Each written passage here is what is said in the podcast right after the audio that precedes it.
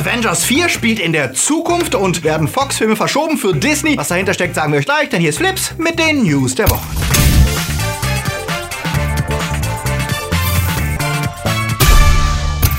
Die Themen der Woche. Wurde Aquaman gekürzt, Rambo gegen Monster, Spideys neuer Anzug, Avengers-Regisseure teasen Fans, eine Horror-Bugshow? Und 100-Stunden-Wochen für Red Dead Redemption 2. Flips wird zu Halloween gruselig unterstützt von unseren Flips Guardians. Dennis Heide, Kati Uzumaki, Prometheus Theater, Dominik Richter, Teuflisch Gut Mobile, Silko Pillasch, Sepp Kerschbaumer, Akoya, Anja Scholz, Onno Treibholz, Daniel Schuh, Marc-André Schreiber, JFK Faker, Gerd Waslöper, Luca Kamens, Tuba Cup und Unit CB. Ein teuflischer Dank geht natürlich auch raus an unsere Flips Junior Guardians. Vielen Dank für euren Support, denn ohne euch gäbe es keinen Flip.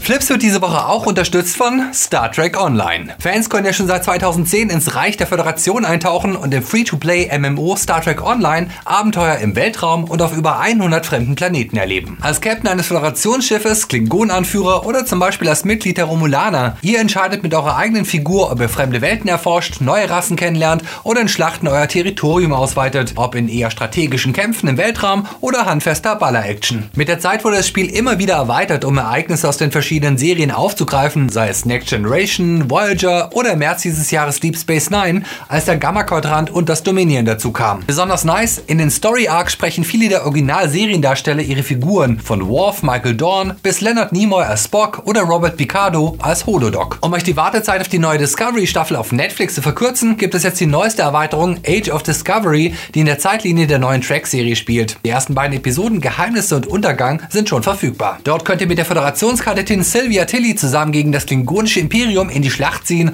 mit eurem Charakter und euch über die neuen Klingonen-Looks freuen, die natürlich ebenso dabei sind wie der Transwarp Sport Drive. Age of Discovery bildet den idealen Einstiegspunkt für alle, die neu dazukommen und mit ihrem eigenen Discovery-Föderationscharakter loslegen wollen. Ihr könnt euch das Ganze sofort für euren PC, PS4 oder die Xbox runterladen. Der Link ist in der Beschreibung. Werbung. Erinnert ihr euch noch an Rambo? Genau, Sylvester Stallones ikonische Rolle, die ursprünglich in einem ziemlich guten Vietnam-Veteran-Action-Drama begann und danach leider sehr schnell zu einer stumpfen Ballerserie mit fragwürdigen politischen Aussagen degenerierte. Wir alle erinnern uns immer noch gerne an Rambo 3, als er die Vorgänger der Taliban unterstützte. Als er 2009 nochmal als Alt-Rambo antrat in einem überbrutalen Splatter-Gemetzel, war vom ursprünglichen Rambo schon eigentlich nichts mehr übrig als ein Action-Klischee. Und da verwundert es auch eigentlich nicht, dass Stallone sogar plante, Rambo in einem weiteren Film gegen genetisch veränderte Monster antreten zu lassen. Daraus wurde nichts. Stattdessen legt er sich im gerade in Produktion befindlichen Rambo 5 mit einem mexikanischen Kartell. Die Monsteridee hat er trotzdem wiederbelebt. Wie Deadline berichtet, sucht er gerade Drehbuchautoren für die Umsetzung der Romanvorlage Hunter, in der ein Spurenleser angeheuert wird, um eben diese genetisch veränderten Monster aufzufinden. Stallone wird also Hunter und nicht Rambo spielen, wobei es schon cool gewesen wäre, wenn die Serie mit Teil 5 plötzlich absurd ins Machete-Trash-Segment gewechselt wäre. Aber wer weiß, vielleicht kommt ja auch noch ein neuer Rocky, in dem er dann gegen Transformer antritt. Aquaman wurde von Warner um 20 Minuten geschnitten. What? Okay, die Meldung wurde vergangene Woche ja auf Twitter herumgereicht, allerdings ohne irgendeine auch nur halbwegs seriöse Quelle anzugeben. Natürlich hat es bei vergangenen DC-Filmen massive Studioeinmischungen gegeben, aber zumindest dieses Mal scheint an der Meldung nichts dran zu sein. Denn der Regisseur James Wan meldete sich auf Twitter zu Wort und meinte schlicht, stimmt nicht. Und im Gegensatz zu den problemgeplagten Filmen wie Justice League hat es Aquaman ja geschafft, einen positiven Buzz aufzubauen mit den letzten Trailern. Ich sehe den Film deswegen auch erstmal entspannt entgegen. Wie sieht es bei euch aus? Sagt es mir. Fox hat ja einige spannende Filme in der Pipeline und überraschte, wie berichtet, neulich mit einigen Veränderungen, was ihren Startkalender angeht. Die jugendfreie Deadpool-Version schob sowohl Alita Battle Angel als auch den nächsten X-Men-Film auf einen späteren Termin. Und auch das Sequel zu Mord im Orient Express, Tod auf dem Nil, wurde jetzt vom Dezember 2019 auf Oktober 2020 verlagert. Wie der Hollywood Reporter berichtet, sind das erste Auswirkungen der Übernahme von Fox durch den Disney-Konzern. Jetzt, wo Fox nur eine von vielen Disney-Marken wird, soll darauf geachtet werden, dass die Filme sich nicht gegenseitig Konkurrenz machen.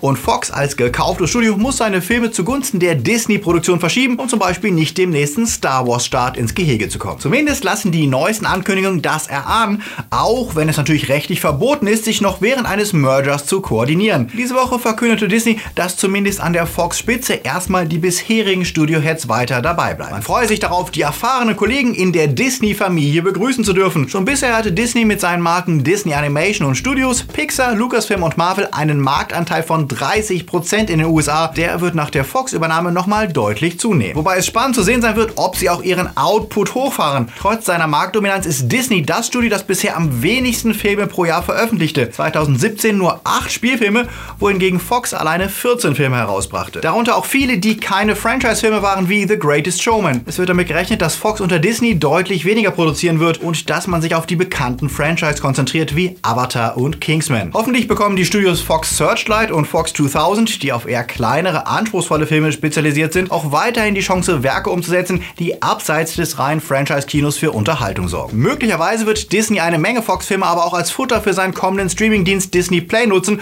und sich dann eine Kinoauswertung ganz sparen. Es wird auf jeden Fall sehr spannend zu sehen, wie es mit Fox im nächsten Jahr dann weitergeht. Marvel-Fans lieben es ja zu spekulieren und dazu gaben auch die diese Woche aufgetauchten Fotos vom Set von Spider-Man Far From Home wieder Anlass, denn sie zeigten den neuen Spidey-Anzug.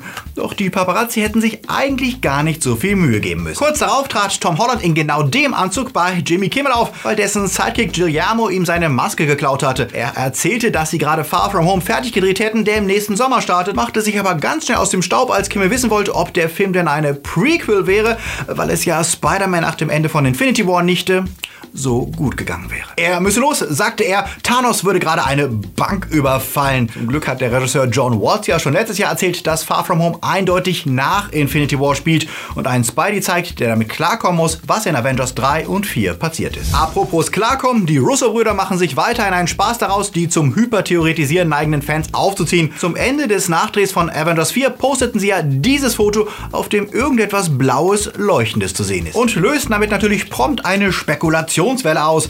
Fans begannen sofort, das Bild zu analysieren und die Vermutungen reichten von einer Protonpistole, um Captain Marvel zu reaktivieren, über Adam Warlock, ein Polizeiblaulicht oder einen Gefriersarg. Ach ja, und dann ist da natürlich noch die begründete Fantheorie, dass wir schon wissen, dass Avengers 4 ganze fünf Jahre in der Zukunft nach Thanos Fingerschnippen starten wird. Woher die Info, die Looper für seine Spekulation benutzt? Die Schauspielerin, die Scott Langs Tochter Cassie spielt, wurde neu besetzt. Statt Abby Ryder Fortson soll Emma Furman die Rolle spielen und die ist nicht 10 wie Abby, sondern gerade 17 geworden. Sie wäre beim Dreh also 15, 16 gewesen. Außerdem träumt Ant-Mans Tochter ja davon, mit ihrem Vater zusammen Schurken zu bekämpfen, was in den Comics ja tatsächlich passiert. Es könnte also sein, dass Ant-Man es schafft, aus dem Quantum Realm zu entkommen, aber fünf Jahre in der Zukunft landet. In einer Welt, in der nur noch die Hälfte aller Bewohner leben. Eine Welt, die sehr anders aussieht, als er es gewohnt ist und dort auf seine Tochter trifft, die ohne ihren Vater den Kampf gegen das Böse aufgenommen hat. Geht Avengers 4 also den Weg von Zurück in die Zukunft 2? Es würde zu anderen Theorien von Zeitreisen und den geleakten Set-Fotos passen, die die Avengers mit Ant-Man während des Battle of New York zeigen. Doch wie passt da jetzt das komische Blaulicht der Russo-Brüder rein?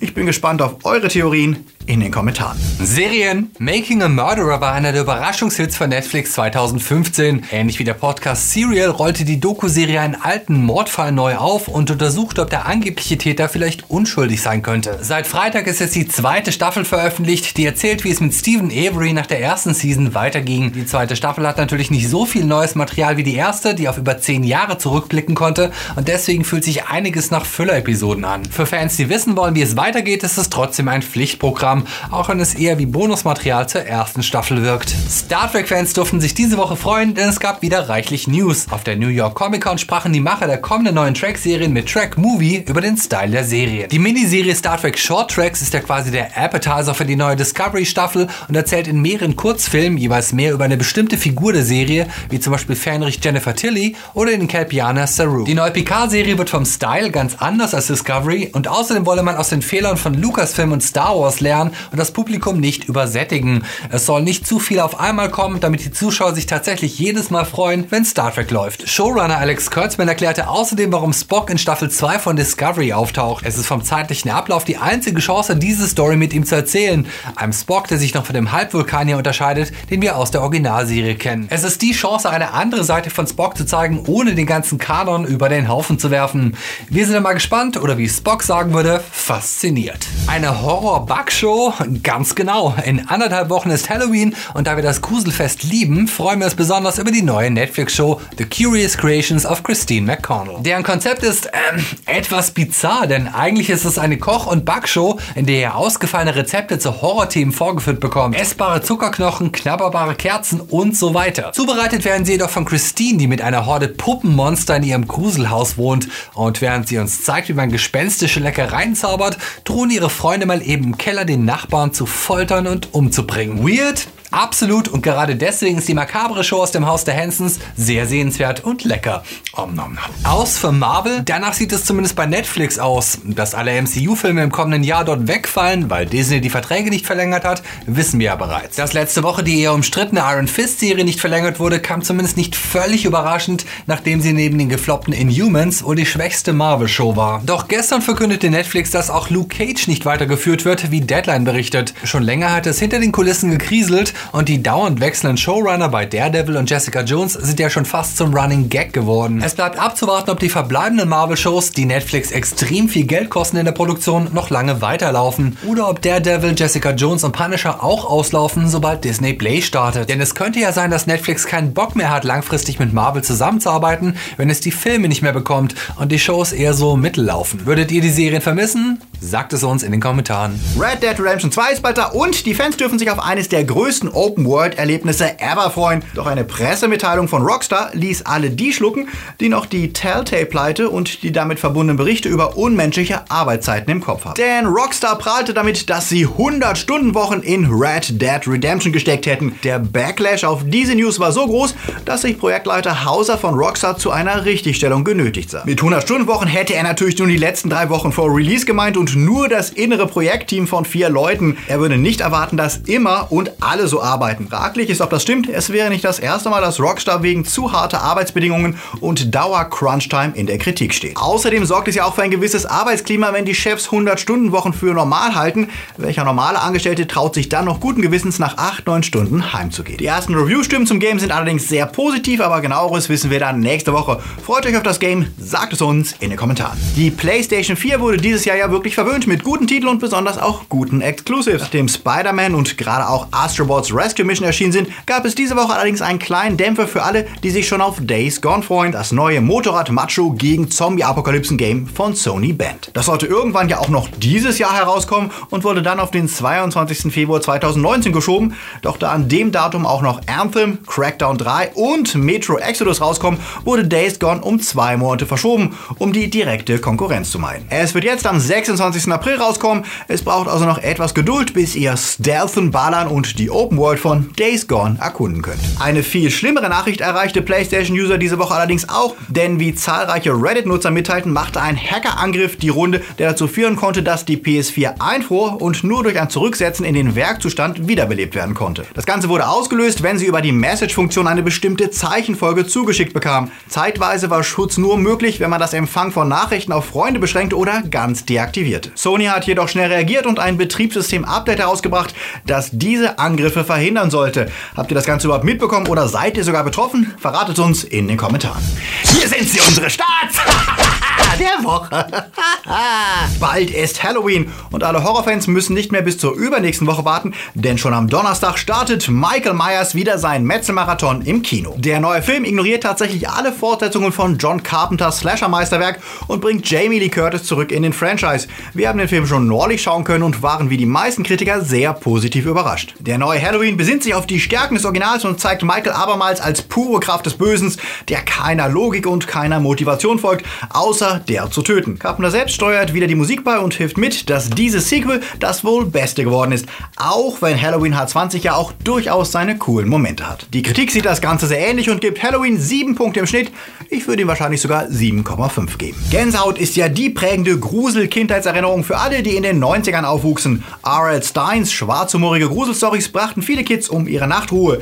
Die erste Kinoadaption mit Jack Black war auch ähnlich unterhaltsam wie die alte TV-Serie. Das Sequel scheint sich an etwas jüngere Kinder zu wenden und kommt etwas weniger wild daher, bietet aber immer noch eine solide Unterhaltung für die kleineren Gänsehaut-Fans. Die Kritiker gaben im Schnitt 5,5 Punkte für die jugendfreie Spukgeschichte, in der abermals die diabolische Bauchredner Theaterpuppe Slappy eine Gruppe Kids bedroht. 25 km/h ist ein Midlife Crisis Road Movie. Bjarne Mädel und Lars Eidinger machen sich nach dem Tod ihres Vaters auf die Mofa-Tour nachzuholen, die sie als Teenager nie geschafft haben.